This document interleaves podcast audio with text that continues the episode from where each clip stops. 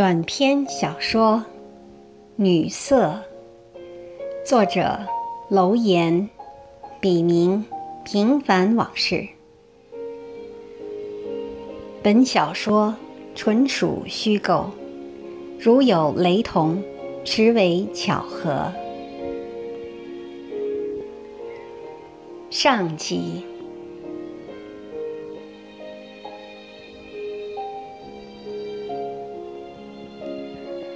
枕上雨声惊夜梦，落花不倦响更钟。云成心事蛙鸣噪，雷电婆娑鸟露踪。如果说认识女人是源于书本，那么勉强谈得上了解女人。就是在生活舞台上历练的沉淀了。在国内时，安从未让除妻子以外的女性真正走进过自己的生活。经商数年，为了满足客户的需要，虽然他也偶尔出入声色场所，但都只限于应酬的范围，而自己始终坚守的底线从未逾越。安把精力全部投入到了事业上，是那种貌似放浪不羁，内心却保守干净的大男孩似的商人。当年的他，真是一个有理想、有抱负的年轻人。随着业务的不断发展，公司急需业务上能担当的业务人员，于是安责成秘书。在省内最有影响力的报纸上刊登了一则招聘广告，不曾想当天公司便门庭若市，应聘人员络绎不绝。经过一周的严格筛选，秘书呈上一份六男四女的十人名单，这是从数百人中遴选出的所谓精华。一天吃过午饭。安躺在沙发上，正翻看着入选人员的简历。突然，秘书敲门进来，说有一位女士非要见他，而且自称是他的朋友。秘书又接着说：“经理，我看不像。他先说是应聘的，我说招聘截止了，他才说是你的朋友。见不见呢？”安犹豫了一下。便示意秘书请他进来。朋友会是谁呢？说安想见此人，不如说是好奇心作祟。安起身回到桌前，人还没坐稳，便随着敲门声，一个手持大哥大、穿着时髦的女子，风一样从敞开的大门刮了进来。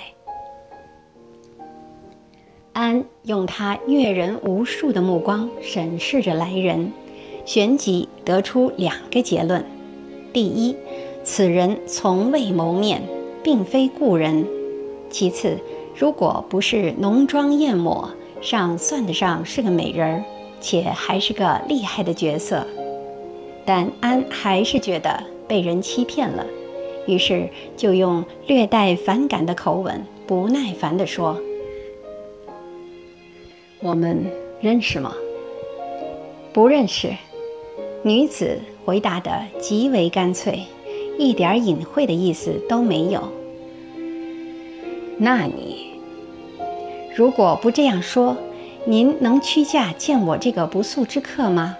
我是刚刚才从一个朋友处看到你们的招人启事，就急忙赶了过来。谁知招聘结束了，迫不得已出此下策。还请谅解。没等安说话，那个女子又接着说：“我叫韩雪，安总，您需要我，我自信是最好的业务员。如果合作，一定相得益彰。”韩雪不慌不忙，神色自如地说完了她的来意。一双动人的眼睛，却一刻都没离开过安的脸。这种第一次见面就能反客为主、全无惧色的女子，安还是第一次见过。原本是一次例行公事的招聘见面，却显得有些不一般了。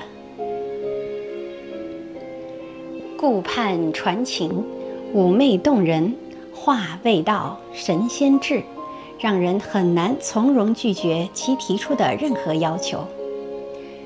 真是个尤物，我绝不能大意。安在心里想。我不是自吹，我认识许多行业内的大腕级人物，而且不是那种泛泛之交，他们的影响力非常大，这是一笔无形的资产。所以你用了我，就等于有了资源，有了在行业内周旋的本钱。韩雪。略微停了片刻，又接着说：“在中国做生意，第一是人脉，第二是人才，第三才是公司的实力。我有前面两个优势，你有后者，所以我自信，如果我们合作，一定能共创双赢的局面。”韩雪的每一句话几乎都能打动安。都是他所思所想。韩雪善于察言观色，而且能洞悉人心，又深谙官场厚黑学，知道进退分寸把握的又恰到好处，既能周全进言，又可保全当事人的面子。总之，每次与其谈话，安都能获益匪浅。当然，这是后话。如果韩雪不是如世俗女人一样手持大哥大，腕上戴着金链子，不是这般浓妆艳抹，安或许会考虑录用她，而且还极有可能让他做业务经理，因为他具备了做一个业务员最好的素质，这是天分，绝非后天能培养得出来的。只是。安一时还未能从这突如其来的变化中反应过来，如何使用眼前这位不速之客，安也没有完全考虑好。至于如何与这样一位另类、不知底细的女人合作，真的需要认真考虑。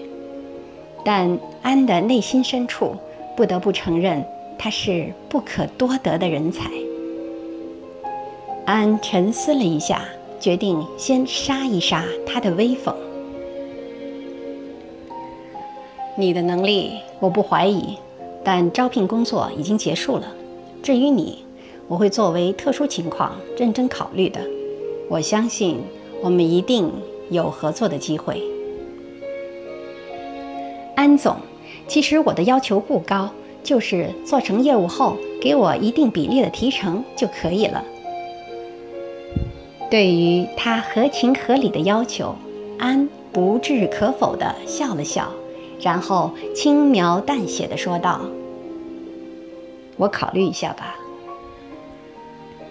安用冠冕堂皇的官话搪塞了他，但同时也为他们以后进一步的交往埋下了伏笔。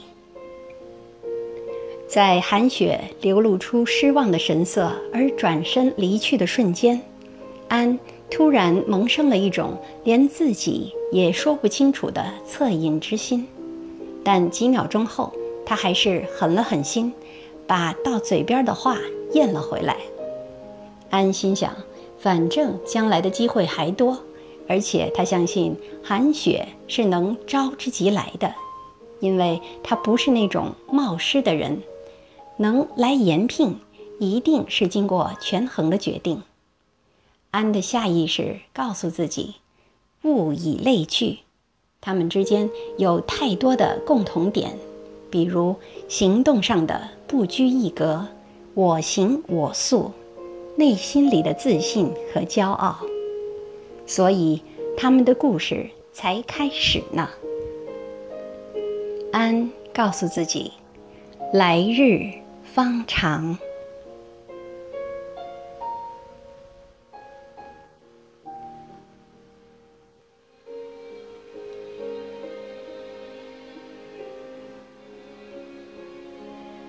感谢您的收听，敬请继续关注短篇小说《女色》终极。